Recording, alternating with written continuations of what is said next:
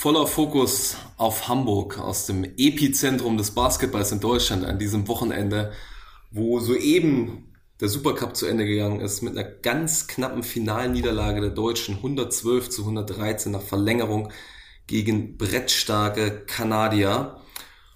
Und da wir schon mal in Hamburg sind, können wir auch in Hamburg bleiben. Wir werden in dieser Folge nicht nur den DBB und den Supercup nochmal beleuchten, sondern auch nochmal auf die Hamburg Towers schauen und dann natürlich wie immer eure Fragen und die Overtime abhandeln. Und das werden wir zu zweit machen, wie zuletzt üblich, nämlich mit Robert, der nicht in Hamburg ist, sondern in München. Richtig. Ruppi, ganz liebe Grüße in den hohen Norden. Ich glaube, du hast ein Basketball-Wochenende hinter dir. Ja, das ganz unterhaltsam war, wenn wir jetzt vor allem auf dieses Finale schauen, Deutschland gegen Kanada. Das war schon ein Testspiel mit richtig Wettkampfcharakter. Ja, total. Also wenn du bei unterhaltsam bist, am gestrigen ersten Turniertag war das unterhaltsamste wahrscheinlich der Hacker der Neuseeländer, der total cool war. Die Spiele waren sehr deutlich. Kanada schlägt Neuseeland mit 30, Deutschland, China mit 50 oder 49 waren es letzten Endes. Heute war das eine ganz andere Nummer. Die beiden deutlich besten Teams des Supercups gegeneinander. Ein richtig packendes Duell, hohe Intensität, hohes Niveau auch schon, Dramatik bis in die Schlussphase hinein und ein Supercup, der auf dem Papier einen Gewinner hat, aber ich glaube auf dem, vom Gefühl her mindestens zwei Gewinner, weil das sind zwei Mannschaften, die haben absolut gezeigt, dass sie um die Medaillen in Manila, dann wo die Endrunde stattfindet, mitspielen werden. Hm. Ja, lass uns das Ganze auch ein bisschen chronologisch noch aufrollen. Deutschland gegen Kanada, das haben wir auch während der Woche ja schon einmal gesehen, nämlich am Mittwoch in Berlin, nämlich dort hat noch die deutsche Mannschaft gewonnen und nach diesem Spiel hat äh, Bundestrainer Gordon Herbert ja auch seinen Kader schon reduziert auf zwölf Spieler. Mich hat's überrascht, dass er es so früh getan hat. Wir haben es in der letzten Folge ja besprochen. Macht das vor dem Supercup, nach dem Supercup oder vielleicht sogar erst nach den Spielen in Abu Dhabi. Gordy Herbert hat sich dazu entschieden, das Ganze vor dem Supercup zu tun. Ähm, was sagst du zum Zeitpunkt einerseits und zu den Spielern, die gestrichen wurden, Oscar da Silva und Leon Kratzer auf der anderen Seite? Also der Zeitpunkt schien aus Sicht von Gordy Herbert Sinn ergeben zu haben, da die beiden Spieler, Oscar da Silva und Leon Kratzer, ja in Berlin dann auch gar nicht mehr hat spielen lassen. Da schien es ihm schon bewusst gewesen zu sein, wen er letzten Endes streitet. Ich glaube, David Kremer hat auch nicht gespielt, deshalb, das war auch vielleicht noch so ein Wackelkandidat. Aber es gab schon eine deutliche Tendenz in die Richtung. Und dann hat es aus seiner Sicht vermutlich Sinn ergeben, direkt die zwölf zusammen zu haben. Das war auch immer sein Ziel, so schnell wie möglich auf zwölf zu kommen. Andere Teams sind ja direkt mit zwölf in die Vorbereitung eingestiegen. Die Kanadier haben jetzt zum Beispiel gestern noch einen Spieler kurzzeitig nachnominiert als Tryout-Spieler, weil sie sonst gar nicht mehr die volle Kaderstärke hatten. Gut, jetzt in Hamburg hat Justus Hollatz gefehlt, hätte man vielleicht noch einen zwölften Mann gebrauchen können, aber das war jetzt letzten Endes nicht so dramatisch. Was die beiden Spieler betrifft, es ist bitter, aber es ist vermutlich auch nachvollziehbar. Leon Kratzer wir hatten es bereits thematisiert, ist das Problem mit der Konkurrenz auf seiner Position, die riesig ist. Er hat eine großartige Saison gespielt, hat dieses Commitment beim Nationalteam gezeigt, hat, wie ich gehört habe, auch sehr gute Eindrücke im Trainingscamp vermittelt, war arbeitswütig. Jetzt ich in Berlin da in der Halle gesehen habe, noch eine Stunde nach dem Spiel hat er noch geworfen, ist Liniensprints gelaufen, also war richtig heiß drauf. Das ist schade, weil es ihn auch im vergangenen Jahr vor der M schon erwischt hat. Übrigens sein Papa, Marc Suhr, den hat's vor der M93 auch als letzten Cut mal erwischt. Also das scheint irgendwie ein bisschen in der Familie zu liegen. Ja, bei Oscar da Silva finde ich es noch einen Ticken spannender. Den hatten wir ja als einen der Spieler ausgemacht, die der Mannschaft durchaus helfen können. Im Endeffekt scheint es so, dass sich Gordon Herbert dafür entschieden hat, ein bisschen mehr den Fokus auf die kleineren Positionen in dem Fall zu legen. Man hat eine hohe Qualität auf jeden Fall auf den Big-Positionen. Da war das Silva eventuell ein wenig obsoleter als, als ein David Krämer, der der Mannschaft ja ein Scoring-Element gibt, das sie so nicht hat. Das ist einer der Spieler, die sich die Offense selbst kreieren können, der am Ball ein bisschen was machen kann, der als Spot-Up-Shooter in der Lage ist zu treffen. Das hat er heute gegen Kanada auch ganz gut gezeigt. Nach dem, Im ersten Viertel er den wilden Buzzerbeater-Dreier getroffen. Für David Krämer ist das schön, dass er diesmal nicht der letzte Cut war. Oscar da Silva sicherlich auch eine Thematik, dass er ähnlich Luis Olindi bislang selten bis gar nicht im Nationalteam dabei gewesen war. Einmal in der U-Nationalmannschaft, sonst war er nie Nationalspieler. Und das ist ihm wahrscheinlich auch ein bisschen zu Verhängnis geworden, aber den werden wir wiedersehen in den kommenden Länderspielfenstern und Turnieren, da bin ich mir sehr sicher. Ja, da bin ich mir auch sicher. Oscar da Silva ist ein Spieler, dem die Zukunft in der Nationalmannschaft sicherlich gehört. Und du hast es angesprochen bei David Krämer. Ich glaube, der Punkt, des Commitments, da sind wir wieder bei diesem Wort dieser WM-Vorbereitung, dass das schon eine Rolle gespielt hat. David Krämer war eben in den vergangenen Länderspielfenstern während der Saison eine ganz, ganz wichtige Stütze der Nationalmannschaft. Und durch diese Nominierung, die kadertechnisch durchaus Sinn macht, das haben wir schon thematisiert, kann Gordy Herbert aber eben auch zusätzlich schon ein Statement setzen in Richtung der Spieler, die in diesen Fenstern auch gespielt haben. Jungs, seht her, das kann sich auszahlen. Ihr seid dann bei den Turnieren durchaus äh, mit dem Kader dabei und das ist schon auch ein Stück weit eine Belohnung vielleicht war für David Krämer. Und der hat es ja auch schon durchklingen lassen. Er will alles geben für das Team, sowohl auf dem Feld, aber vor allem auch abseits des Feldes. Und ich glaube, das ist auf diesem Kaderplatz 11, 12 essentiell wichtig. Wir haben es bei der Eurobasket gesehen, da darfst du keine Stinkstiefel im Team haben, die unzufrieden sind, wenn sie wenig Spielzeit haben oder vielleicht gar nicht spielen. Da ist es wichtig, dass du Leute hast, die voll mitziehen, denn wer weiß, vielleicht brauchst du ihn in speziellen Situationen bei der Weltmeisterschaft und ja, die kleinen Positionen eh eher dünner besetzt als die großen im deutschen Team, daher gibt's schon auch Argumente, die sportlich natürlich für David Krämer sprechen. Er ist dabei, wir haben es gesehen, Justus Holler hat jetzt ja den Supercup verletzungsbedingt verpasst. Ähm, da noch einen Guard zusätzlich in der Hinterhand zu haben, sicherlich nicht verkehrt. Absolut. Und David Krimmer, wie du gesagt hast, ist auch ein guter Typ, der hilft der Mannschaft weiter, der ist beliebt in der Mannschaft, die, den kann man gut einbinden. Der passt rein, hebt die Stimmung, ist ein sehr, sehr harter Arbeiter, einer, der nicht aufmuckt, wenn er nicht spielt. Von daher passt das komplett in das Konzept von Gordon Herbert rein, nicht die zwölf besten Spieler mitzunehmen, sondern die zwölf Spieler, die am besten zueinander passen. Absolut, so ist es. Gordon Herbert ist ein gutes Stichwort. Ruppi, auch das haben wir während der Woche noch erlebt. Ähm, er hat seinen Vertrag verlängert bis 2025. Vielleicht auch ein relativ unerwarteter Zeitpunkt direkt vor der Weltmeisterschaft, aber der DBB hat hier schon mal ein Zeichen gesetzt.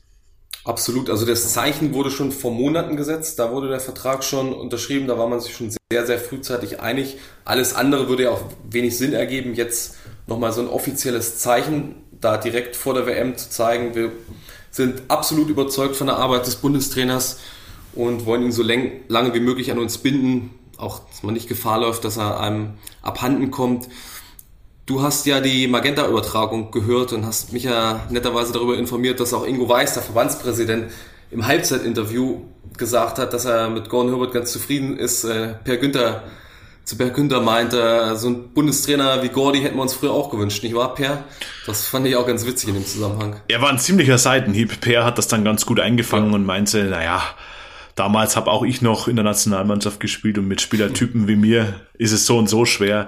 Er hat das ein bisschen, glaube ich, auch ähm, gut umgemünzt auf die Qualität, die Gordon Herbert jetzt auch zur Verfügung hat. Die ist nämlich schon exorbitant gut und damit, glaube ich, haben wir eine ganz gute Brücke geschlagen jetzt zu diesen beiden Spielen.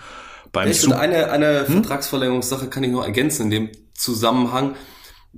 Wie ich meine erfahren zu haben, wird am Dienstag auch der Sponsoring-Vertrag mit der ING Dieber verlängert, also mit dem Top-Sponsor. Das war wohl ursprünglich mal geplant, dass man da so eine Doppelverkündung macht. Gordis Vertrag wird verlängert und der Sponsoring-Vertrag wird verlängert. Dann ist das am Donnerstag schon bekannt gegeben worden in so einer digitalen Medienrunde mit Ingo Weiß und Per Günther und hat man, hat man zweimal die öffentliche Aufmerksamkeit. Ja. Bleiben uns die schönen Orangenhüte im Publikum also erhalten. Unbedingt. Die, die flogen auch wieder reichlich rum. Die flogen rum, nämlich unter anderem schon beim Halbfinale gegen China. Rubi, ich glaube, das können wir schnell abhandeln. Äh, 107 zu 58 gegen das Team von Sascha Djordjevic. Das war ein Klassenunterschied. Ja, absolut. Da muss man ja fast schon Djordjevic fragen, ob er Schmerzensgeld dafür kriegt, dass er die Chinesen coachen muss. Aber er ist sogar entspannt. Also die sind sich der Tatsache bewusst, dass es da, dass sie sehr am Anfang der Entwicklung stehen, dass das Zeit brauchen wird und deshalb ist es äh, halb so wild gewesen. Deutschland ja, mindestens eine Klasse besser gewesen. China schwach, Deutschland aber auch sehr gut. Das haben die wirklich konzentriert gut gemacht. Und auch da kann man mal so einen Quervergleich ziehen zu vergangenen Jahren. Das sind auch Spiele, die hat Deutschland immer gewonnen in der Form. Aber das waren dann häufig auch Partien, da hat man sie so ein bisschen schwer getan. Am Ende ist es mit 10, 15 ausgegangen. Jetzt ballern sie die mit 49 Punkten aus der Halle. Also sowas kann ich mich nicht erinnern, dass es das in der vergangenen Dekade gegeben hat. Nee, also diese deutsche Mannschaft ist schon extrem gut. Ich habe mir das heute während des Finals des Supercups gedacht ich glaube, man muss fast ein Stück weit auf die Euphoriebremse treten, weil da schon sehr, sehr viele Rädchen einfach so gut ineinander greifen und zwar an beiden Enden des Courts, ähm, wo wir dann auch beim Finale wären gegen die Kanadier, das ja nach Overtime ganz knapp verloren wurde mit 112 zu 113. Vielleicht gar nicht so verkehrt in dieser Vorbereitung auch mal einen kleinen Dämpfer, zumindest ergebnistechnisch erhalten, Sam, oder was denkst du? Ja, das trifft zu, sonst Wer es hat Gordon Herbert auch gesagt, dass er gar nicht so traurig darüber ist. Dann wird härter trainiert am Donnerstag, wenn sie dann in Abu Dhabi gelandet sind, weil man dann doch ein bisschen diese Scharte der Niederlage vielleicht auswetzen möchte. Und es gab ja auch noch offenkundige Schwachstellen. Also die Mannschaft hat 32 Minuten, würde ich sagen, hervorragend gespielt, die Kanadier weitgehend im Griff gehabt. Man muss ja dazu sagen, Kanada ist ein unheimlich gutes Team. Also das ist nicht mal mehr irgendwie ein Dark Horse-Kandidat denen ist sehr viel bis alles zuzutrauen bei der WM. Und Deutschland hat die am Mittwoch besiegt, als sie noch ein bisschen verjetlagt waren und war heute drauf und dran. Dann ist Dennis Schröder mit fünf Fouls vom Platz geflogen. Daniel Theiss hat sich leicht verletzt, äh, wie Gordy Herbert, der als Kanadier ein Eishockey-Freund ist, gesagt hat. Es ist eine Lower Body Injury. Im Eishockey gibt es ja immer nur die Upper Body und Lower Body Injuries. Da wollte er sich nicht konkret zu äußern. Es ist aber wohl nichts ganz Fatales, was Daniel Theiss jetzt widerfahren ist. Ja, aber dann hat man gemerkt, in der Schlussphase ohne Dennis gab es doch noch die ein oder andere Probleme im Angriff. Das Spiel lief nicht mehr so flüssig. Es war ein bisschen einfallslos in der Offense, ist ins Stocken geraten. Es waren sehr viele Dreier dabei, sehr viele Dreier auch gegen Mann dabei. Und das größere Problem noch, die Verteidigung hat dann nicht mehr funktioniert. Die 1 gegen 1 Verteidigung gegen die Drives von RJ Barrett und Shay Gilges Alexander oder auch ein Lou Dort, der ein Wahnsinnsbiest ist. Was ein bisschen auf das Spiel am Mittwoch auch einzahlt. Nach dem Spiel hatten Franz Wagner als auch Gordy Herbert gesagt, sie müssen die Physicality der Kanadier matchen. Das ist teilweise ein bisschen besser gelungen, am Ende ist es dann aber gar nicht mehr gelungen. Wobei man aber auch sagen muss, viel mehr an Physikalität als Kanada geht wahrscheinlich auf der Welt gar nicht. Das sind richtig krass durchtrainierte Leute, zum Teil auch ein bisschen dreckige Spieler, ein Kelly Olynyk oder ein Dylan Brooks zum Beispiel. Ja, die haben man angemerkt, den beiden, vor allem Olenek und Brooks, äh, dass die schon voll im Wettkampfmodus waren. Also da wurde schon mal, Olenek hat das Beinchen rausgestellt gegen Joe Vogtmann, mhm. äh, Dylan Brooks gegen Dennis Schröder, die hatten sich in der NBA ja schon mal näher kennengelernt. Jetzt wieder so ein kleines äh, Techtelmechtel, ähm, wörtlicher Natur dann ausgefochten. Also da war schon Feuer drin und ich glaube, dass es auch wirklich eine clevere Gegnerauswahl war des DBBs mit äh, Team Kanada, auch schon im Hinblick auf die Weltmeisterschaft mit den Australiern, die ja auch eher ein hartes physisches Team sind. Und dazu, glaube ich, haben wir auch Dennis Schröder befragt. Rupi, du hast das getan. Ähm, was er sagt, was er mitnimmt aus diesem Wochenende und vor allem aus diesem Spiel gegen die Kanadier. Hören wir mal rein. Äh, ich glaube, wir haben äh, Steps nach vorne gemacht als Team.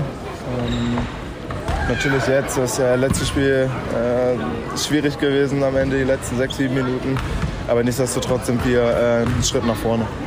Also ich glaube, härter als das gibt es nicht. Äh, die spielen natürlich hart, die haben gute Verteidiger, gute Leute, die mit Energie spielen. Ich glaube, Australien ist natürlich auch ähnlich. die spielen auch mit einer Physik, also mit einer Physical Presence. Ähm, aber äh, ich glaube, das war gut für uns. Wir brauchten das. Ähm, und ja, jetzt müssen wir weiterschauen. Erstmal zwei Tage frei. ja, jetzt erstmal zwei Tage frei für Dennis Schröder. Aber ich glaube, das war das gewollt physische Matchup, das man jetzt zweimal binnen kurzer Zeit bekommen hat. Nämlich Mittwoch in Berlin und jetzt am Sonntagabend in Hamburg, oder? Ja, absolut gut und clever gewählte Vorbereitung. Man hat zweimal gegen ein Spitzenteam getestet, das sehr physisch ist, das individuell seine Qualitäten hat, das auch die Fähigkeit hat, während eines Spiels das zu adaptieren. Und man einmal gegen einen sehr schwachen Gegner getestet, gegen den man auch Sachen ausprobieren konnte. Zum Beispiel hatten sie ja dann auch die, die Full-Court-Verteidigung oder Zonenpresse mal rausgeworfen. Das haben sie vorher nie geübt. Das wurde einfach aufgemalt und dann ging es los. Das hätte sicherlich in dieser Form gegen Kanada nicht funktioniert. war aber eine gute Möglichkeit gegen China, das einfach mal unter Live-Bedingungen auszutesten. Und jetzt die nächsten beiden Gegner sind auch wieder von einem sehr, sehr hohen Kaliber. Da geht es dann wahrscheinlich eher um den Feinschliff. Gordon Herbert hat gesagt, von zehn Stufen sind sie jetzt ungefähr bei drei oder vier. Und bis sie in Japan angekommen sind, haben sie noch zwei Trainingseinheiten, zwei Spiele. Da möchte er dann pro Training, pro Spiel eine Stufe nach oben klettern. Hm, dann hoffen wir, dass sie bald bei der 8, 9 oder 10 ankommen. Ich glaube auch, dieses Spiel hat so viel ähm, an Learnings auch für diese Mannschaft mitgebracht. Es war die Härte der Kanadier, es war die individuelle Qualität, die Kanadier mitgebracht haben, die die Deutschen wirklich in der Verteidigung massiv gefordert haben. Also wenn wir da mal auf RJ Barrett schauen, der glaube ich nur einen einzigen Fehlwurf aus dem Feld hatte, der ist 13 für 14 gegangen für 31 Punkte, der war kaum zu kontrollieren. Ähm, Shay Gilges Alexander am Ende des Spiels von Maudolo verteidigt, ähm, kaum mehr zu kontrollieren gewesen. Hier hätte ich mich vielleicht mal Isaac Bonga gewünscht als Matchup mit seinen langen Armen. Also da war ganz viel drin und ähm, wir haben es vorher schon angedeutet, diese lange Phase ohne Dennis Schröder, der 6 Minuten 30 vor Ende des vierten Viertels noch bei komfortabler, relativ komfortabler deutscher Führung sein fünftes Foul kassiert hat, dann diese ganze Crunch-Time plus Overtime ohne Dennis Schröder zu spielen. Ich glaube auch das ein wichtiges Learning für das deutsche Team. Und auch hier haben wir mit Dennis selbst gesprochen, wie er diese Phase von der Bank aus verfolgt hat. Ich habe mich extra ausfallen lassen, damit ich ein bisschen äh, cool aufmache. Nein, äh, Spaß beiseite. Ich habe, ähm, wie gesagt, da hätte ich auch ein bisschen smarter sein können. Ähm, aber es ist Preseason. Äh, wir lernen, wir werden Film gucken, schauen, was wir besser machen ähm, können und dann wie gesagt, in zwei Tagen geht es dann weiter. Aber war das nicht ganz gut auch mal, dass Sie in der Phase der Mannschaft nicht helfen konnten, die Mannschaft dann auch sehen muss, wie sie ohne Sie zurechtkommt? Ja, natürlich. Also es ist immer, ich meine, Maodo, ich meine, der kann genau das, also kann auch ein Team führen. Und ähm, ich meine, letzte EM hat er auch super gespielt, aber er konnte halt nicht so viel spielen, weil ich halt auch da war. Und ich glaube, das war ein guter Test für ihn, hat es auch gut gemeistert, äh, finde ich. Ähm, und ja, wie gesagt, also es ist äh, immer gut, wenn man Situationen so, wie wir es heute hatten, ähm, haben. Ja, Ruby, Dennis sieht's relativ positiv, diese Phase. Ähm, klar, war ein Testspiel. Wie hast du diese letzten Minuten, vor allem auch gegen Ende des Spiels und dann in der Overtime gesehen? Da war viel eins gegen eins Gezocke für meinen Geschmack dabei, sogar für meinen Geschmack zu viel, würde ich sagen. Ja, viel zu viel. Die Offensive ist sehr in Stocken geraten. Vor allem, sobald Maodo den Ball abgegeben hat, da hat man einfach gemerkt, dass der Mannschaft da ein zweiter Bohrhändler gefehlt hat wir hatten es angesprochen, wie wichtig es ist, drei Point Guards zu haben. Justus Hollatz hat jetzt verletzt gefehlt. Dennis Schröder war rausgefolgt mit fünf Fouls so und dann stand man mit Maodolo allein da. Dann hat es hin und wieder Andy Obst versucht und Franz hat äh, sehr viel Isolation gespielt. Was oft in schwierigen Abschlüssen geendet ist, in Dreiern gegen Mann oder ich denke dann auch an die finalen beiden Plays in der regulären Spielzeit, die jeweils über Mo Wagner laufen, der offensiv seine Qualitäten hat, aber sicher in dieser Mannschaft dann nicht die Option sein sollte, über die zweimal am Ende gegangen wird, zumal dann der, das letzte Play so ein Drive über die linke Seite gegen drei Mann, der dann im Nichts geendet ist. Das war dann schon ein bisschen ärgerlich, dass man da nicht hat mehr draus machen können. Andererseits, wie gesagt, ein guter Lerneffekt. Man wird diese Special Situations trainieren. Das war auch was, was der Bundestrainer gesagt hat, dass man auch daran noch arbeiten wird. Ja, man ist einfach ein bisschen passiv geworden. Man hat nicht mehr so den Korb attackiert und das sind wir bei einer Qualität, die Dennis Schröder an diesem Wochenende exzellent gezeigt hat. Also er hat für mich ein überragendes Turnier gespielt, weil er eben aggressiv ist. Er zieht zum Korb, er zieht die Aufmerksamkeit der gegnerischen Verteidigung auf sich und findet dann aber Lösungen. Er findet die Anspiele entweder per Durchstecker auf den großen Mann oder per Kickout-Pass auf den Schützen. Da haben seine Nebenmänner extrem profitiert und das hat in dieser Crunch-Time schon gefehlt. Da ist man zu passiv geworden, hat viel, viel gedribbelt, wenig gepasst und dann, du sagst es, Würfe am Mann genommen, schlechte Würfe genommen, die dann eben auch nicht äh, den Weg ins Ziel gefunden haben. Also hier, glaube ich, ist wirklich noch Luft nach oben und das war, glaube ich, mit das wichtigste Learning für diese Mannschaft, dass es wichtig ist, Dennis Schröder zu haben in dieser Gala-Form, in der er sich befindet, aber dass es auch Lösungen geben muss, wenn Dennis Schröder eben mal nicht auf dem Feld ist. Auch das wird in Japan passieren, dass Dennis vielleicht mal Foulprobleme hat, dass er mal Minuten auf der Bank sitzt und da muss die Mannschaft vor allem in engen Phasen des, eines Spiels aktiver sein, ihren, ihr Spiel weiterspielen, den Ball teilen, weil ich glaube, das hat sie auch von den Kanadiern unterschieden, die sehr diesen NBA-lastigen Basketball gespielt haben, viel eins gegen eins. Da hätten sich die Deutschen, glaube ich, noch mehr über ihren Team-Basketball absetzen können. Aber halten wir fest, die Niederlage, glaube ich, ist nicht verkehrt. Stichwort Euphoriebremse. Die Entwicklung geht nämlich absolut in die richtige Richtung. Stimme ich dir komplett zu. Also das hat man wirklich gemerkt, wie stark diese Mannschaft ist und dass es nicht weit hergeholt ist, da an viel zu glauben. Bei einem wirklich brutalen Spielplan, in, allein schon in der Vorrunde. Aber Deutschland ist eine Mannschaft, gegen die wird vermutlich keine Mannschaft gern spielen wollen. Nee, ich habe auch während dieses Supercups überlegt, gegen welches Team ist Deutschland krasser Außenseiter?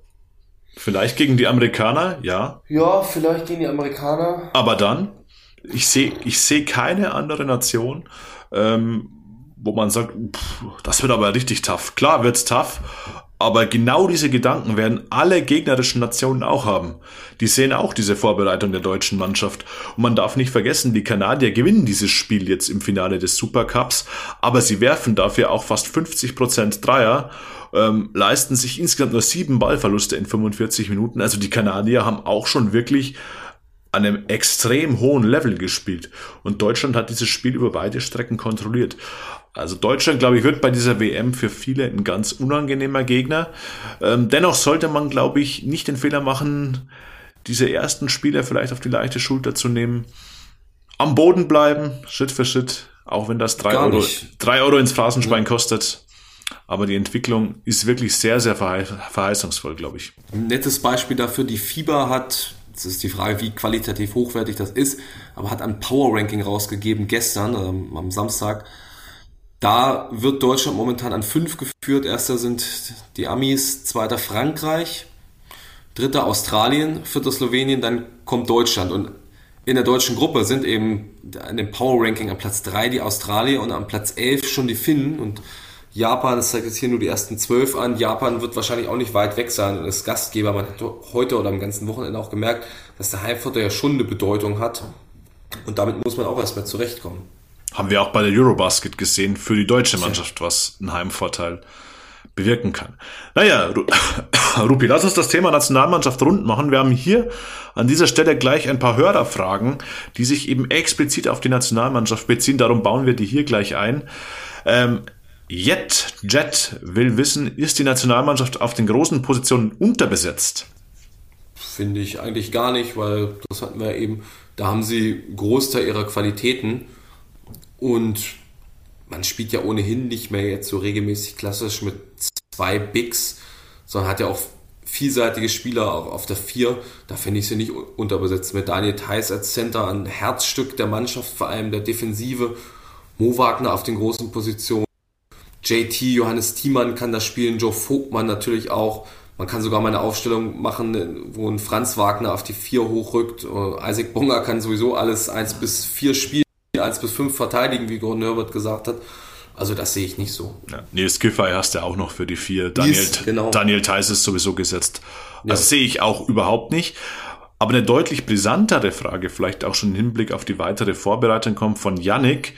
Nämlich, wann ist denn Justus Hollatz wieder einsatzbereit? Da kann ich Entwarnung geben. Also der hat einen Pferdekuss im Schwedenspiel erlitten, in der linken Oberschenkel. Das gab so einen kleinen Bluterguss, wo sich Flüssigkeit gesammelt hat.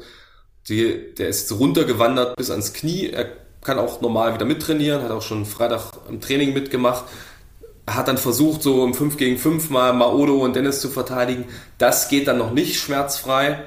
Deswegen hat man entschieden, will kein Risiko eingehen, jetzt für den Supercup, wenngleich es bitter für ihn war in seiner Heimatstadt, da die WM zu gefährden. Aber er hat sich auch heute am Sonntag im Finaltag mit aufgewärmt zumindest. Also das ist nicht weiter dramatisch. Die haben jetzt Montag und Dienstag frei. Mittwoch treffen sie sich in Frankfurt, dann geht es ab nach Abu Dhabi und ich glaube, das sind genug Tage, um ihn wieder in Schuss zu kriegen. Abu Dhabi, bestes Stichwort Rupi. Die letzte Hörerfrage zum DBB stellt Jonas. Hat Deutschland in Abu Dhabi eine Chance gegen die USA? Haben wir eben schon so ein bisschen behandelt. Ich, das ist ein Testspiel. Da würde ich eh mal nicht so viel hineinlesen. und die Wertigkeit nicht so hoch hängen. Das weiß man nicht, mit wem die Deutschen antreten, mit wem die Amis spielen. Ich würde schon tippen, dass die USA gewinnen am Ende. Deutschland hat, gegen, hat in der Besetzung gegen jede Mannschaft zumindest eine kleine Chance, auch gegen die USA. Aber ob sie da jetzt mit 20 verlieren oder mit 5 gewinnen, ist es ein Testspiel. Richtig, sehe ich auch so. Wieder ein guter Gradmesser, wo man viel lernen kann. Auch eine extrem schnelle, athletische Mannschaft, die Amerikaner. Bisschen vielleicht weniger, was die Härte angeht, ähm, intensiv als die Kanadier. Dafür noch mehr Speed. Glaube ich, wird man wieder einiges mitnehmen können. Jawohl. Dann haben wir das Thema Nationalmannschaft, glaube ich, ganz gut rund gemacht. Wir werden den DBB natürlich weiter begleiten, auch die Spieler in Abu Dhabi ähm, werden wir verfolgen und dann geht's ja eh schon Richtung Japan. Aber wir wollen den vollen Fokus auf Hamburg legen. Dort gibt's ja auch einen ambitionierten Bundesligisten, nämlich die Violia Towers Hamburg. Und dazu hat uns unser Hörer Gerald Samuel eine ganz ausführliche Mail geschrieben, die wir zum Anlass nehmen, ein bisschen den Off-Season-Transfersommer der Towers unter die Lupe zu nehmen. Er meinte nämlich, sind die ganzen Profis, vor allem die Import-Profis, die die Towers verpflichtet haben, nicht sehr, sehr viele Wundertüten? Ruby, du bist vor Ort. Wie sieht's denn da aus? Wer kam alles und sind das wirklich Wundertüten? Also zum Teil sind es sicherlich Wundertüten, weil sie in der Liga nicht erprobt sind. Zum Teil kann man aber auch durchaus schon Prognosen abgeben und etwas in ihre bisherige Karriere hineinlesen, dass es auch in Deutschland funktionieren könnte. Um vielleicht mal einen Überblick zu schaffen, wen gibt es, beziehungsweise wer ist neu gekommen. Das sind auf den ausländischen Spots Alexander Djeva, ein Center von Slask Breslau, Eurocup erfahren, Nationalspieler. Das ist wahrscheinlich der Top-Transfer gewesen. Von einem Königstransfer würde ich jetzt nicht reden, weil es auch kein absoluter Superstar ist, aber das ist schon die namhafteste und beste Verpflichtung in diesem Sommer. Dann haben wir WJ King, einen der fünf besten Spieler der britischen Basketballliga von den Bristol Flyers. Die Frage, ob er auch in der deutschen BBL gut funktioniert, nicht nur in der englischen BBL. Wir haben noch einen Spieler aus dieser Liga, nämlich Ajami Durham, der aus Schottland gekommen ist, von den Caledonia Gladiators, ein Big Man, WJ King eher ein Flügel. William Christmas, sehr interessanter Spieler, wie ich finde, auch ein Forward, der kommt von den Artland Dragons aus der Pro A. Mark Hughes, Estudiantes Madrid aus der zweiten spanischen Liga und noch ein Zweitligaspieler, das ist ähm, Terrell Gomez, der von St. Quentin aus Frankreich kommt. Die sind dort Meister geworden. Er war der Point Guard und ein letzter Neuzugang dann auf den deutschen Spots. Das ist Nico Brauner, der zuvor bei Gießen gespielt hat und dort Kapitän war. Das war der Überblick. Viele Spieler aus kleinen Ligen, aus zweiten Ligen, was per se erstmal nichts Schlechtes sein muss. Ähm, wir haben BBL-MVPs erlebt, die aus der zweiten französischen Liga kamen. Auf mich macht der Kader jetzt nicht den allerstärksten Eindruck. Also ich sehe schon auch diese Wundertüten, die Gerald, unser Hörer, auch sieht. Das kann sehr gut funktionieren. Jeva ist sicherlich ein sehr, sehr solider Bigman, da brauchen wir nicht drüber zu diskutieren. Alle anderen Spieler können einschlagen, könnten aber auch zu einem Flop mutieren. Da wird sich zeigen, wie gut das Scouting jetzt der Towers wirklich war. Ob die Qualität reicht, um wirklich die Playoffs voll in Angriff zu nehmen, wage ich fast zu bezweifeln. Wir haben jetzt die zehnten den neunten und den zehnten Platz, der ja auch noch reicht für diese Play-ins. Ja, in diesem Dunstkreis kann ich mir die Towers schon vorstellen. Kann mir aber auch vorstellen, dass es tabellarisch schon auch weiter nach unten geht, weil wir natürlich auch wieder diese Doppelbelastung haben mit dem Eurocup und der Kader auf meinen Geschmack immer noch sehr, sehr dünn besetzt ist. Es sind nur zehn Profis. Das ist wohl wahr. Also bei den Towers gibt es sicherlich noch Fragezeichen. Es gibt aber auch Ausrufezeichen. Um vielleicht mal mit den Ausrufezeichen zu beginnen. Benka Baloschki, der Cheftrainer, wollte sein Team sehr athletisch zusammenstellen, dass er vielseitige Akteure hat, die auch polyvalent sind, mehrere Positionen spielen können. Und er wollte Wert auf Shooting legen. Und wenn man sich die Profile der Spieler, die geholt wurden, anschaut, dann passt das ziemlich gut in diese Auswahlkriterien. Das sind größtenteils gute bis solide Werfer. Man hat jetzt gar keinen kompletten Flop-Shooting. Zum Beispiel Terry Gomez hat eine sehr, sehr weite Range, ist wirklich ein guter Shooter gewesen. Mark Hughes war immer solide gewesen. Alexander Jeva ist ein Stretch-Big, der das auch kann.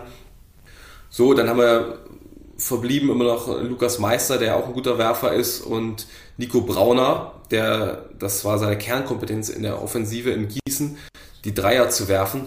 Und vor allem haben wir ein sehr athletisches Team. Also was ich gehört habe, ist, dass bei den Athletiktests jetzt sämtliche Rekorde gebrochen wurden. Und zwar nicht nur von irgendeinem Spieler, sondern von mehreren Spielern gleich. Also das ist eine Mannschaft, die kann anscheinend rennen und fliegen. Und damit kann man schon ein bisschen was machen und kann einen gewissen Spielstil auch entwickeln.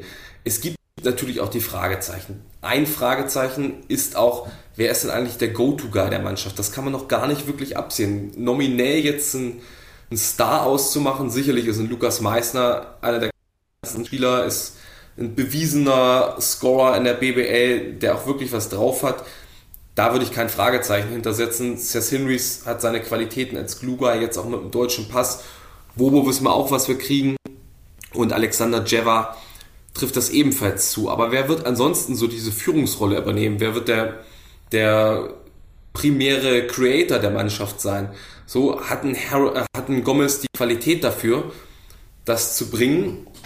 Ist ein Will Christmas vielleicht jemand, der das machen kann? Der hat, ist ein enorm explosiver Athlet, total vielseitiger. Also, das ist so ein bisschen mein, mein Schlüsselspieler in der Mannschaft, dem ich zutraue, dass er einen großen Sprung macht, dass er sich recht schnell an das BBL-Level anpasst und da einen großen Einfluss nehmen kann. Toller Allrounder. Aber es ist eben noch nicht geklärt und ich glaube, das muss ich erstmal finden und selbst wenn es sich dann gefunden hat und es eher so eine flache, homogene Hierarchie ist, kann das in End-of-Game-Situations problematisch werden. Ich habe vergangene Woche mit Marvin Willoughby gesprochen, mit dem Geschäftsführer und Sportdirektor. Da habe ich auch gefragt zu seinem Ansatz. Es gibt ja diesen, diese Möglichkeit, die unter anderem Kreisheim wahrnimmt, dass sie mehr in der Spitze investieren. Und dahinter ist so ein bisschen aus ausfranst und die Towers wollten doch eher homogener herangehen, dass sie eher gleichwertige Spieler verpflichten. Mit der Begründung, die mir Maron Willoughby geliefert hat, dass sie kein Problem kriegen wollen, wenn ihre Go-To-Guys nicht funktionieren oder aus Verletzungs- oder Krankheitsgründen nicht zur Verfügung stehen. Das ist dann die Herangehensweise der Towers offenbar. Und dann natürlich das große Fragezeichen ist die Tiefe. Wenn sie jetzt nur BBL spielen würden, ja, wäre das sicherlich kein Thema so ist es ein größeres Thema, aber zumindest für Trainingszwecke und für Eurocup-Zwecke ein etwas kleineres Thema, weil es ja mit dem SC Ristwede einen Kooperationspartner gibt in der zweiten Bundesliga Pro B, der auch zwei Ausländer verpflichtet hat, die auch regelmäßig am Training teilnehmen so, sollen. Zumindest der, der eine US-Amerikaner, muss ich schändlicherweise gestehen, dass mir der Name gerade nicht einfällt. Ich glaube, Reese heißt er, entweder mit Vor- oder mit Nachnamen. Und dann haben sie noch einen Schweden, der soll überwiegend in Wede trainieren, mit Niklas Krause, einen jungen deutschen Spieler, verpflichtet, der auch wiederum häufig bei den Towers mittrainieren soll. Also diese ganz schlimme Situation, die es mitunter vergangene Saison mehrfach gab, dass da nur acht, neun Leute im Training zur Verfügung standen, die wird es in dieser Saison nicht mehr geben. Lass uns anschließen mit einer Frage von unserem Hörer Alex, der dann eben fragt, sind die Towers wirklich durch mit ihren Transfers, so wie du beschrieben hast? Tendenziell eher ja. Ja, das sind sie. Der Kader steht jetzt erstmal so. Es kann natürlich immer sein, dass sich spontan irgendwas ergibt, dass ein Spieler sich komplett verzockt hat, weit unter Marktwert jetzt verfügbar wäre. Warum soll Hamburg dann Nein sagen? Und es besteht auch noch Luft im Budget, um dann Nachverpflichtungen zu tätigen. Aber Stand jetzt ist es der Plan, dass sie erstmal mit dem Kader in die Saison beginnen. Bislang hat man ja auch noch gar keine wirklichen Werte gesammelt, man hat jetzt so die Grundlagen der Offensive, der Defensive gelegt. Es ging noch gar nicht ins 5-5. Man kann noch gar nicht genau sagen, wer wie funktioniert und an welcher Stelle man gegebenenfalls noch, noch reagieren müsste. Ja, finde ich mutig, mit diesem Kader in die Saison zu gehen. Ähm, auch wenn man im Eurocup natürlich mit den Ausländern von Wedel auffüllen kann. Ähm, ja, ich bin sehr gespannt. Also die, die Towers sind für mich äh, ein Team, auch wenn es ihnen nicht wünsche, die das Potenzial haben, auf den ersten Blick zumindest, vielleicht einer der Flops der Saison zu sein. Das ist die Frage, ob man noch floppen kann, wenn man das vor Saison 15. war. Das ist die Frage. Recht viel weiter ja. floppen sollten sie nicht. Ich sehe sie jetzt das aber auch nicht ähm, einen Quantensprung weiter vorne. Also ich traue ihnen durchaus zu, auch um Platz 10 mitzuspielen. Würde mich aber nicht wundern, wenn es auch wieder in die Region 13, 14, 15 geht. Also das ist ein ja, Team, das durchaus Fragen aufwirft. Bin ich bei dir. Eine mutige Zusammenstellung. Also man sieht auf jeden Fall, was dahinter steht, welche Idee das ist, das Konzept, das ist für mich sehr eindeutig erkennbar. Also die Profile, die sich der Trainer gewünscht hat, die wurden verpflichtet. Vielleicht nicht mit der allerletzten Konsequenz, was die Qualität betrifft, sondern man gambelt da sehr, dass alle Spieler einschlagen, was natürlich unwahrscheinlich ist. Und die Qualität in der Spitze ist nicht ganz so da wie in der vergangenen Saison. Man hat natürlich noch einen Lukas Meissner, einen Wobo, einen, einen Seth Henrys. Aber erinnern wir uns, vergangene Saison kam noch ein Anthony Polite, der der beste Spieler individuell der Mannschaft war. Es gab einen Juli Scheitz, der regelmäßig offensive Ausbrüche hatte oder auch einen, einen Ryan Taylor, einer der besten Werfer der Liga. Solche Akteure sind Stand jetzt, von dem, was man beurteilen kann, noch nicht im Team. Einige haben das Potenzial, das sicherlich zu werden, andere eher weniger. Hm. Aber wir müssen auch sagen, es ist jetzt die Mannschaft von Benka Paloschki. Er hat sie, was die Zusammenstellung angeht, mitgeprägt, was in der vergangenen Saison nicht der Fall war. Daher muss man dieser Mannschaft auch eine Chance geben, eine faire Chance geben und auch allen Neuzugängen eine faire Chance geben, sich zu beweisen. Ich glaube, dieser Spirit ist auf jeden Fall in der Mannschaft und dann werden wir uns die Towers nach den ersten sechs, sieben, acht Spieltagen sicher mal anschauen. Interessante Zusammenstellung, Rupi, ist eine super Überleitung zu den Deals der Woche und auch zu den Gerüchten. Fix gemacht hat nämlich Alba Berlin gleich zwei Neuzugänge. Einerseits Matt Thomas und Matteo Spagnolo, der ja auch schon lange gehandelt wurde in der Hauptstadt. Ja, die Transfers wurden jetzt offiziell vermeldet. Mit Matt Thomas, wir hatten es, glaube ich, vor einer Woche schon mal thematisiert, einen gestandenen Spieler verpflichtet, interessanterweise mit einer Buyout-Klausel für ein Team aus der Euroleague. Wenn er sehr gut performt, äh, sieht man auch schon, was offenbar angestellt werden muss, damit ein deutscher Verein solche Spieler bekommt. Und mit Matteo Spagnolo, einen sehr jungen, spannenden Spieler, der nächste Italiener nach Gabriele Procida. Und der komplettiert so ein bisschen dieses, diese Jugendbewegung, auch äh, bei Alba Berlin, auch gerade auf den Guard-Positionen. Das wird ganz spannend werden. Also ich glaube, so die absolute Top-Qualität wird Alba gerade zu Saisonbeginn vielleicht noch nicht haben, eventuell auch in der Euroleague nicht. Aber da lässt sich zumindest mittelfristig jetzt mit so einem mehrjährigen Plan wieder ein bisschen aufbauen. Da fängt man an, das wieder so einen neuen Zyklus einzuleiten. Das finde ich zumindest interessant. Ja, vor allem, weil Matteo Spagnolo ja gleich drei Jahre unterschrieben hat. Klar gibt's da wieder Ausstiegsoptionen. Ich glaube, das kann man, ähm, davon kann man ausgehen. Aber dieses Point Guard Duo, Siga Samar und Matteo Spagnolo, das ist das wahrscheinlich jüngste Point Guard Duo der Euroleague. Auf ja, den Sicherheit. jungen Schultern wird ganz viel Verantwortung lasten. Sie werden ins kalte Wasser geschmissen. Ähm, sie haben beide bewiesen, äh, Samar im Eurocup bei den Towers in Hamburg und auch Spagnolo jetzt aktuell bei der italienischen Nationalmannschaft, dass sie das durchaus drauf haben können und sie müssen es jetzt beweisen, dass sie das wirklich in Verantwortungsposition verantwortungsstarker Position tun können, ähm, weil Alba Berlin ihren Spielaufbau in ihre Hände legt. Also das ist, glaube ich, super, super spannend und das Duo Spagnolo-Procida so die Zukunft des italienischen Basketballs verspricht das ein oder andere Highlight. Ich glaube, da können wir uns sicher sein. Und Matt Thomas und Matteo Spagnolo müssen ja nicht zwingend die letzten Spieler gewesen sein, die Alba Berlin verpflichtet hat. Es kam jetzt zuletzt das Gerücht auf, dass der Vertrag mit Sterling Brown bereits unterschrieben war. Robert, was haben wir dazu? Wir haben es gelesen, können es aktuell weder dementieren noch bestätigen. Wäre aber ein Spieler, der vom Profil her durchaus noch ähm, zum Alba-Kader passen würde. Also diese vakante Flügelposition würde Sterling Brown schon ähm, adäquat ausfüllen. Das kann man, glaube ich, so lassen und so bestätigen, ja, dass dem so ist. Dann, Dann haben wir, ja. Einen ganz spannenden äh, Wechsel. Spannend, ne? Genau. Luke van Sloten kehrt nach Fechter zurück und verlässt die Basketball-Löwen Braunschweig, obwohl er noch ein Jahr Vertrag gehabt hätte. Hat mich persönlich sehr überrascht. Äh, für Fechter, glaube ich, eine extrem gute Verpflichtung. Für Braunschweig schon wieder der Verlust eines deutschen Leistungsträgers. Ja, das ist auch ganz interessant. Der Vertrag wurde aufgelöst es wäre wohl trotzdem eine Verlängerung plus Laie möglich gewesen, aber da schienen dann doch die Fronten recht eindeutig verhärtet gewesen zu sein. Wir können ja mal zitieren aus der Pressemitteilung der Braunschweiger, und zwar den Geschäftsführer und Sportdirektor Nils Mittmann, der da sagt, wir sind zu dem Ergebnis gekommen, dass es für alle Seiten das Beste ist, getrennte Wege zu gehen. Leider ist es uns in der vergangenen Saison nicht gelungen, Luke auf das Leistungsniveau zu heben, das alle von ihm erwartet haben und deshalb sind wir der Ansicht, dass er jetzt einen neuen Impuls benötigt, um sein Potenzial wieder abrufen zu können. Wir glauben weiterhin an sein eigentliches Leistungsvermögen und hätten uns eine Verlängerung vorstellen können, die ihm nach einer Saison an einem anderen Standort die Möglichkeit gegeben hätte, wieder zu uns zurückzukommen. Leider ließ sich das nicht realisieren. So ist die Entscheidung gefallen, ihn vorzeitig ziehen zu lassen. Ja, da haben wir die Option eben Braunschweig hätte ihn gerne an einem anderen Standort gesehen, aber eben mit der Option, ähm, nach Niedersachsen zurückzukehren. Jetzt geht er nach Fechter, die damit bleibt wirklich. Zumindest.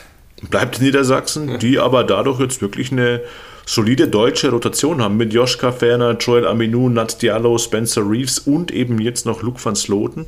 Ähm, die Basketball-Löwen Braunschweig verlieren den Spieler klar, der hatte eine schwierige letzte Saison, ähm, aber eben auch einen deutschen Spieler wieder. Und da sind die Braunschweiger ja wirklich nicht so äh, stark besetzt, auch nicht in der Breite, dass dieser Verlust, glaube ich, schon auch ein Stück weit wehtut.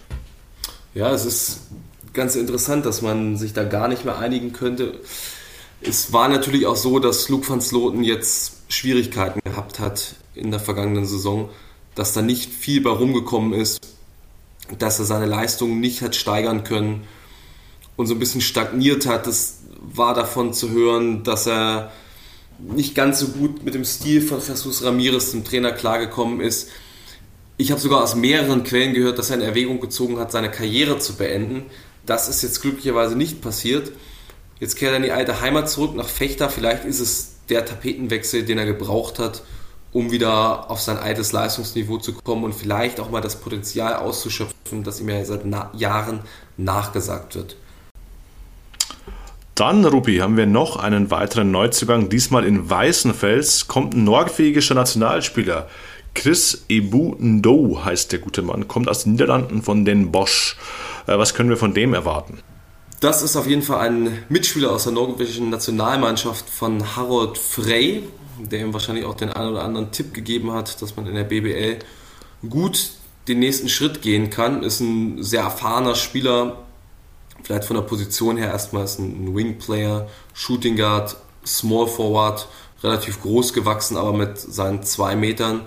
Und der hat zuletzt in der niederländischen Liga gespielt, beziehungsweise der Benelux-Liga bei den Heroes in Den Bosch. Das ist ja eine Liga, die für Vereine wie den MBC sicherlich eine vernünftige ist, um da gute Spieler auszugraben. Da hat er ordentliche Werte aufgelegt, 12 Punkte, 7 Rebounds, fast 4 Assists bei ja, durchschnittlichen Quoten, 48% aus dem Feld, knapp 35% von der Dreierlinie.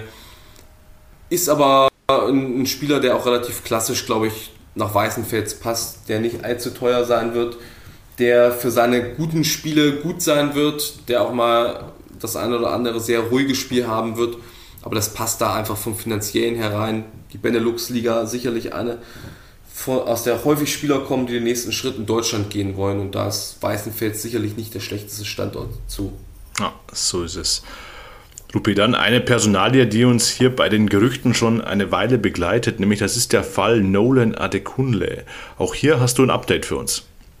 Ja, das ist sehr, sehr interessant. Da gab es ja das vielleicht noch letztmalig hoffentlich jetzt zu erzählen. Das Problem, dass er bei den Skyliners noch einen Vertrag hatte, der auch eine Pro A Gültigkeit hatte, aber wohl einem Anschein nach schon in Chemnitz unterschrieben hat und dann zwei Verträge parallel gehabt hat. Ja, es gab wohl jetzt am Freitag ein, ein Urteil dazu und das haben die Skyliners gewonnen. Das heißt, er ist Spieler der Skyliners. Allerdings hat er intern in Frankfurt bekannt gegeben, dass er nicht plant, für Frankfurt zu spielen und nicht, äh, er ist nicht zum Start der Preseason gekommen, äh, den die Skylanders bereits absolviert haben. Hat das ja boykottiert, um zu versuchen, dann irgendwie aus dem Vertrag rauszukommen. Da ist offenkundig ordentlich was schiefgelaufen. Das klingt so. Gut, Rupi, lass uns die fixen Deals abschließen mit ähm, Verpflichtungen, die diverse Kader auffüllen bzw. komplettieren. Einerseits Darren Idenoji nach Rostock und Abdul Kamaric nach Bamberg. Ja, den Idenoji haben wir ja schon mal in einer der vergangenen Folgen vermeldet. Da sieht man aber, wie, wie blöd man sein kann. Ne? Letzte Woche hier noch über die Rostock Seawolf erzählt, ja, da gibt es noch ein Gerücht, da kommt noch ein Spieler aus der Pro A. Das ist der Spieler, den ich Idiot selber eine Woche vorher vermeldet hatte mit Darren Adenoy, den sie nur selber noch nicht bekannt gegeben haben. Äh, der das tatsächlich war. Ja, talentierter Spieler, ultra athletisch und kräftig schon für sein Alter. Der soll jetzt erstmal parallel spielen, auch noch in der zweiten Mannschaft und dann wahrscheinlich ab der kommenden Saison auch fest in den Kader eingebaut werden. So ist es. Gut, schließen wir das ab, Rupert, und kommen zu euren Fragen, die ihr uns wieder geschickt habt. Einen Teil davon haben wir ja schon beim Nationalmannschaftsblog behandelt. Dort kehren wir zurück, nicht zur deutschen Mannschaft, sondern eher zu den anderen Teams. Michael Jacobi fragt nämlich, welche Stars fallen bei der WM eigentlich alles aus? Also wen sehen wir nicht in Japan, auf den Philippinen und Indonesien? Tja, das sind leider viel zu viele Spieler. Das ist immer das Traurige dass die WM nicht so den Stellenwert besitzt, wirklich in den Olympia hat oder auch vergangenes Jahr die Europameisterschaft, wo ja wirklich viele Stars dabei waren. Und dieses Jahr haben wir eine sehr, sehr lange Liste an Spielern, die nicht dabei sind. Angefangen natürlich beim Team USA, bei dem eigentlich gar keiner der Topstars dabei ist. Kein Steph Curry, kein Kevin Durant, LeBron James. Das sind ja auch alle Spieler, die allenfalls noch für Olympia spielen würden. Und das ist ja jetzt eine Mannschaft wirklich der, der zweite Anzug. Keiner der Top, ja, ich würde sagen, also gar kein Top 10 Spieler und wahrscheinlich auch kein Top 15 Spieler, der da im Team USA dabei ist. Bei den Griechen hat jetzt unter der Woche leider Janis Antetokounmpo abgesagt mit Knieproblemen. Der will da auf Nummer sicher gehen, sich lieber doch schonen. Bei den Serben Nikola Jokic bekanntermaßen, der einen ruhigen Sommer braucht und einer langen Saison und Vasa Micic bei den Spaniern Ricky Rubio, der sich aus mentalen Gründen oder Gründen der mentalen Gesundheit in dem Zusammenhang, auch wenn das natürlich niemals hören wird, gute Besserung, äh, zurückgezogen hat. Bei den Litauern hat Domantas Sabonis sehr früh bekannt gegeben, dass er nicht dabei ist. Frankreich fehlen Wembanyama, Victor Wembanyama, der erste Pick und theoretisch fehlt auch Joel Embiid, der auch einen französischen Pass jetzt hat aber noch nie für Frankreich gespielt hat. Der wird dann für Olympia kommendes Jahr in Paris natürlich eine Option. Bei den Türken Alperen Şengün und dann gibt es noch zwei sehr hartnäckige Gerüchte. Einerseits bei Kanada, dass Jamal Murray nicht mehr zum Team dazustoßen wird. Der ist momentan immer noch in Kanada. Wird auch nicht mit der Mannschaft jetzt nach Spanien fliegen, wo zwei weitere Testspiele geplant sind, kommendes Wochenende. Wenn überhaupt, würde er direkt aus Kanada nach Fernost starten. Und bei den Letten hat Christoph Porzingis auch bei bislang noch gar keinem Testspiel mitgespielt. Der lettische Verband hat zwar da das Dementi rausgegeben, dass da was Schlimmeres ist. Es ist auch nichts Schlimmeres, das hat auch niemand vermeldet, sondern es gibt lediglich Sorgen, dass er die WM verpassen wird. Es gibt so kleinere gesundheitliche Probleme, auch mit dem Fuß.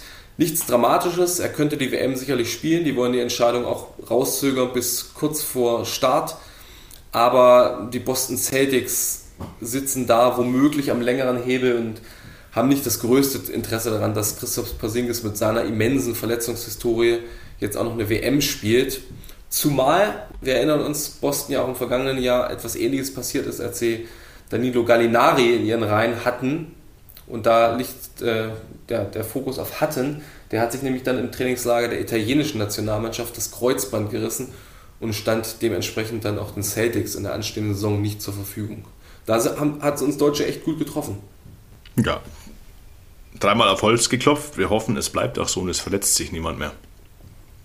Das wollen wir sehr hoffen. Daniel Theiss, wie gesagt, kleinere Nicklichkeit, aber ist zu hoffen, dass es nichts Schlimmeres ist.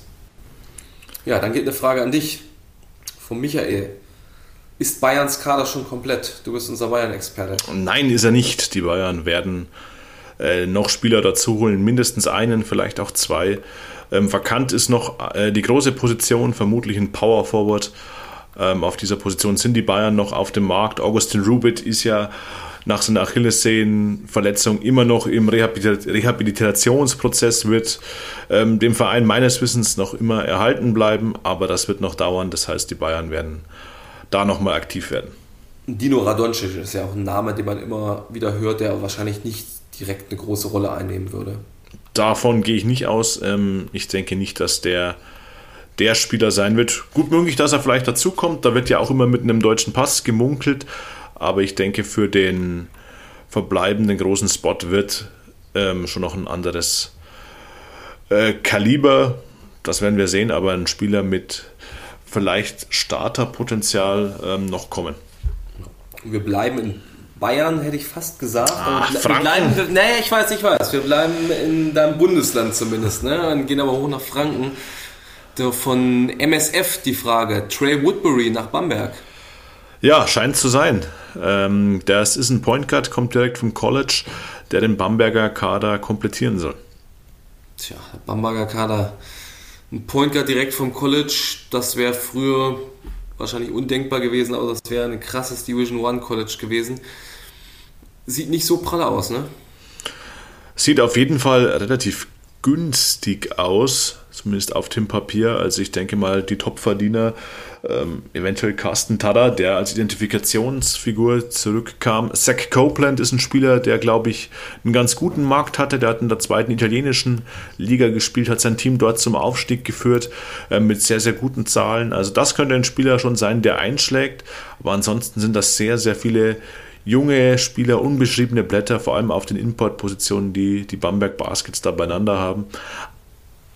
Bisschen eine Parallele zu den Towers Hamburg. Mhm. Ähm, ist ein Team, ich sehe sie nicht in den Playoffs, Stand jetzt. Ja, vielleicht Play-Ins, nice. aber vielleicht, vielleicht auch wieder dahinter. Also würde mich auch nicht wundern, wenn die eher um die Plätze 12, 13, 14 etc. spielen würden. Absolut. Wo wir bei den Towers und dem Frankenland sind, äh, vielleicht noch eine Meldung, die man auch mal noch hier verkünden kann. Raul Korner, der ehemalige Trainer der Towers und der Bayreuther, hat jetzt auch wieder ein neues Engagement bekommen. Der fängt nämlich ab September an in Kanada als sportlicher Leiter der Split Second Basketball Akademie im sehr, sehr schönen Vancouver. Das Engagement ist erstmal nur bis 15. Dezember ausgelegt und dann will Raul Korner schauen, ob sich vielleicht in Europa eine passende Möglichkeit ergibt. Ansonsten ist auch die Vorstellung seinerseits gegeben, dass er dann weiter erstmal in Kanada, in Vancouver bleibt. So ist es. Abschließend, wie in jeder Folge, Rupi, ab in die Overtime. Die deutsche Mannschaft hat es im Finale des Supercups vorgemacht, wie das geht, Overtime spielen. Sie gegen die Kanadier. Wir haben eine Frage von euch in die Overtime beordert, weil wir die sehr, sehr spannend fanden. Marcel fragt nämlich, würde der aktuelle DBB-Kader ins Final Four der Euroleague kommen? Ist natürlich rein hypothetisch, aber eine sehr spannende Frage, wie ich finde. Wie ist dein Take, Rupi? Ein enthusiastisches Ja meinerseits. Also definitiv. Man muss sich nur mal die Vereine anschauen, bei denen unsere Spieler spielen und dann ergibt das schon ein Bild. Also jeder, fast jeder Verein an sich könnte schon das Euroleague Final Four erreichen. Wir haben viermal die NBA dabei mit den Wagner-Brüdern, mit Dennis Schröder, mit Daniel Theiss. Wir haben dreimal die Bayern dabei, einmal Alba Berlin und da jeweils dann wirklich die Creme de la Creme und nicht Hinterbänkler. Wir haben zweimal Mailand dabei, Überkader kommt das Jahr in der Euroleague. Und dann haben wir noch Cedevita, Ljubljana und CB Granada dabei, das dann die Auffüller, aber die Mannschaft ist in der Spitze so stark besetzt, in der Tiefe. Das ist eine Mannschaft auch für FIBA-Basketball, für Euroleague-Basketball. Da bin ich mir sehr sicher, dass die ins Final vor der Euroleague kommen würde. Gut gecoacht noch dazu. Und es wäre für mich wahrscheinlich auch dann der Favorit, die Euroleague zu gewinnen. Oder stehst du da anders zu? Nee, sportlich gesehen überhaupt nicht. Wenn man die Belastung mal ausklammert, klar, der Kader ist jetzt nicht riesig, ist ein 12er Turnierkader. Ähm, natürlich schwer zu sagen, wie schlägt sich der über 34 Spiele Hauptrunde Euroleague. Aber alleine vom Potenzial gesehen, du hast alle Bausteine, die du brauchst, ähm, um auch auf Fieberniveau so einen Titel zu gewinnen. Du hast mit Dennis Schröder einen überragend guten Point Guard mit einer extremen Geschwindigkeit, der eben jetzt auch äh, seine Mitspieler extrem gut mit einbezieht, der immer selbst scoren kann. Du hast NBA-Qualität mit Franz Wagner, du hast Physis unterm Korb mit Daniel Theiss, Athletik, Spielintelligenz auf den großen Positionen mit Joe Vogtmann, Shooting mit Andy Obst. Also das sind alle Facetten abgedeckt und also ich würde diese Frage auch ganz klar äh, mit Ja beantworten. Wir werden es leider nie erfahren, nee. aber ich denke, das ist schon wieder mal so ein Qualitätsmerkmal dieser deutschen Mannschaft. Ähm, da ist, ist, ist einfach richtig, richtig gut. Ein sehr, sehr schönes Schlusswort. Schön die Brücke geschlagen. Wir hoffen, es bleibt so. Wir bleiben der deutschen Nationalmannschaft auf den Fersen. Ähm, wir verfolgen die nächsten beiden Testspiele gegen Griechenland, gegen die USA. Übrigens beide live und kostenfrei zu sehen bei Magenta Sport. Also da gerne einschalten. Ähm, das Team macht wirklich Spaß und dann geht es ja schon äh, mit großen Schritten auf die Weltmeisterschaft in Japan zu. Wer sich da noch bestens vorbereiten will, dem sei unser Sonderheft ans Herz mhm. gelegt. Beim Supercup gab es es schon. Ab kommender Woche auch am Kiosk. Ähm, eine Vorschau für die Favoriten, für die möglichen Cinderellas, für die Stolpersteine, ein Ranking der 40 besten Spieler dieser Weltmeisterschaft. Also pickepacke voll mit den, allen Infos, die ihr braucht für die WM in Japan. An der Stelle vielleicht auch mal, da du sagtest, beim Supercup gab es das Heft, ein großes Dankeschön an Moritz und Meckli, die das Heft dort in eigener Regie an den Mann und an die Frau gebracht haben über das ganze Wochenende hinweg und wo auch sehr, sehr ordentliche Verkaufszahlen da erzielt haben. So muss das sein. In diesem Sinne, liebe Hörer, bleibt uns gewogen, sagt uns Bescheid, wenn ihr etwas wissen wollt, podcast at big-basketball.de und ansonsten bleibt uns nichts anderes, als uns zu verabschieden und wir hören uns beim nächsten Mal. Ciao, ciao.